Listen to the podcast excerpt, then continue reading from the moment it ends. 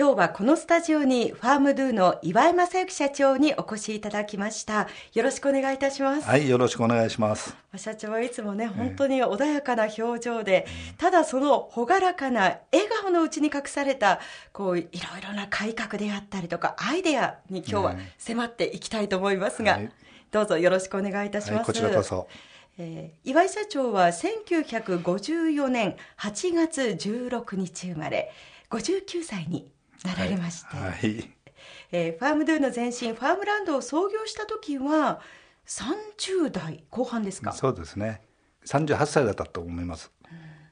ファームランドは農業資材の大型販売店ということで、えー、現在の事業で言いますと農園図に当たりますか？そうです、はい、なぜ農業資材のお店を始めようと思ったのでしょうか？それはあの前の会社でカインズで勤めていた時に、はい、園芸用品を販売してたんですけどもね園芸用品だと専業の農家には対応できないと、うんうん、栃木県のある会社の社長が店舗を持ってましてね農家が非常に利用してると。その社長さんにいろいろ教えていただいて、まあ、プロの店としての農業資材の考え方をそこで確立したんですね。それをこう独立というふうに思い始めたのはいつくらいですか、独立を思い始めたのはね、ええ、あの前の会社に勤めてた時に、非常に儲かると。でそれはサラリーマンで勤めていればその事業をあのいただけないわけですね。何をやったら儲かると思ったのですか？それはの世の中にやっぱりないことですね、農業次第でいうと農薬種肥料農機具こういうものが一堂にこう集まってあの販売することができると、はあ、裏を返すと農家さんはそれまでは不便を感じてたわけです。あのいろんなとこへこう行ってですねあの買うから。でそれを一度にこう集めてやることによって売り上げが上がりますね。あとはあの安く販売すれば売れるから儲かると思いましたよ。だから仕入れを安くすると。メーカーさんから直接買うとかね、はい、あのこちらから取りに行くとか。そういうことであの仕入れコストを下げて、えー、それで供給するコストを下げればこれあのお客さんが喜ぶわけじゃないですか、でそういうことが実現できればこれは儲かると。ではもうお勤めの時からその独立の準備というのは始めていたわけですか？あの準備はしてないんだけども、ええ、こういうことをやりたいと。いうことで企画書をいろいろ作って何人かの人に話してね、はい、それであの意見をいただいたりして修正しながら来てたわけです、ただいざ独立するっていうことになると、はい、お金の問題土地の問題、まあ、建物の問題いろんなことが絡んできますからあのそこまでに時間がかかったっていうことですね、はい、どのぐらいの時間がかかりました？6年ぐらい。あそうですこういう事業をやろうと思って、企画書を作り始めてから6年かかって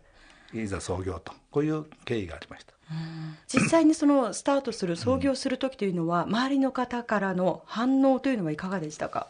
まずあの両親だとか兄弟はみんな反対ですね、えー、で、えー、やるんであればねもっと小さいところからスタートしろと。できることからやれって言われたんですよ。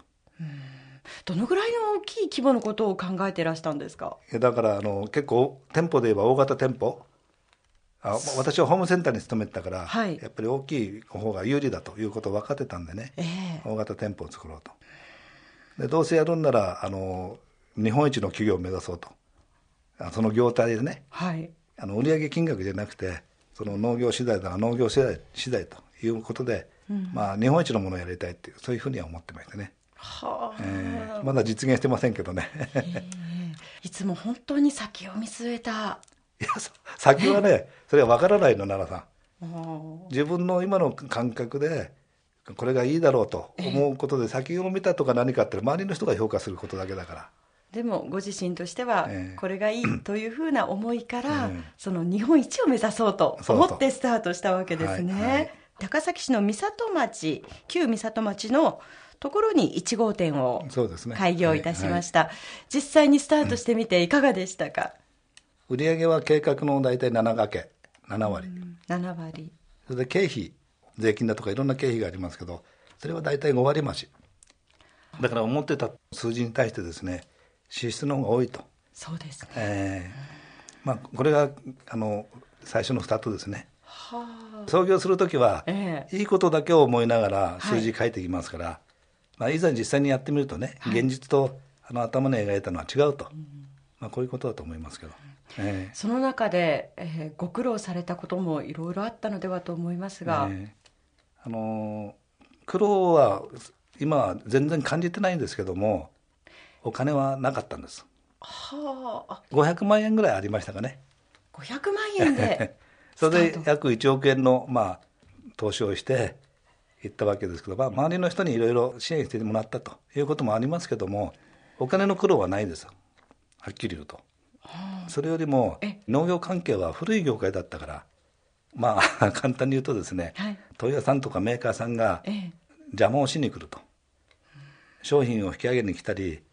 値段を安くしないでくれとかね。そういう中で社長は岩井社長はどういうふうに、まあ、だからそれはその都度対応したんだけども、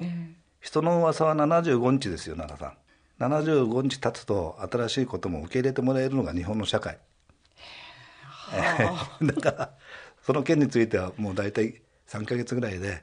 解決してですねあとは自分の事業をどんどんどんどん大きくしていくと、うんうん、こういうふうに邁進することができましたね。えー、こう皆さんとの信頼関係を築いていくことで、うん、社長が大切にしたことっていうのは、うん、その創業当時どんなことが挙げられます？それはですね約束したことは守るということですね。あの期日をいつまでに何かをやるとか。あるいはあの約束を守るっていうのはあの実社会では今度お金ですから、はい、お金を約束通り支払いしていると、うん、このことだけは最初からずっとあの頭に入ってましてね、うん、えー、それをあの3か月か4か月続ければもう流れが分かりますから今度この繰り返しになりますけどね。あのまあ、その当時から大変農業に対しての熱い思いがもちろん終わりだと思うんですけれども、うん、そういった部分で社長というのはどんなふうに思っていましたか？私はの農家のせがれだったんであの小さい時から、まあ、農業風景は見てきたんですけどね、はい、あの仕事の割に収入が少ないと。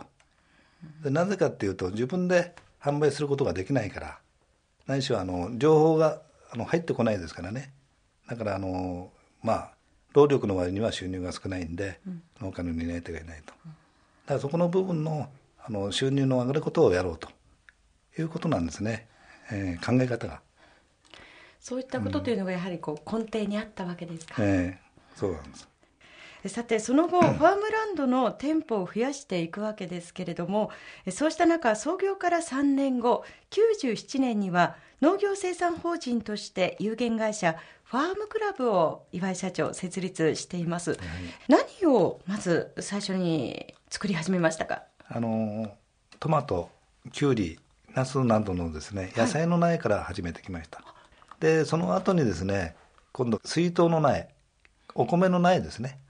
これを作り始めて主に沼田の方の生産者さんに、はい、あの販売してます。なぜ苗に目をつけたんですか？苗は種だとか肥料と一緒にですねあの商品的になくてはならないものなんですけども生き物ですから、はい、簡単にあの工場で作るわけにいかないわけですね。その時にサプライヤーがいなかったと。我々があのお店で販売するだけのですねあの生産量がなかったということなんですね。だから自分で作っていくと。ないものは自分で作り出すという そうですね。まあだから非常に売れるしね。売れないものは作りませんけどもそういう需要があったからあの供給量が間に合わなかったってことですね、はい、あと社員教育のためですね。社員教育も、えー、農業のことが分かんないとあの販売もできませんしね。はい。はい、さあ、えー、ここでですね、一曲お聴きいただきたいと思いますが、岩井社長の思い出の曲を選んでいただきました。アバのダンシングクイーン。はい。これはどんな思い出の曲ですか？私は大学時代にオーストラリアで。あの4か月ほど卒論を書きに行ったんですけども、はい、えー、その時あのずっと車の音楽で流れてた曲がこの曲だったですという思い出の一曲を選んでいただきましたそれではお送りしますアバでダンシングクイーン